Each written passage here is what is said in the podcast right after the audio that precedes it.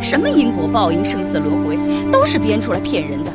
你看那些和尚一点法术也没有，还不如跟我去拜大仙。传说无间地狱在最底层，凡是生前作孽的人都会堕落在这里，都要承受各种各样的痛苦。在过去不可思议无量劫前，那时世界上有一位名叫觉华定自在王如来的佛，他的寿命有四百千万阿僧祇劫，大概和长生不老的意思差不多。在那个时代，有一个福报很大的婆罗门女，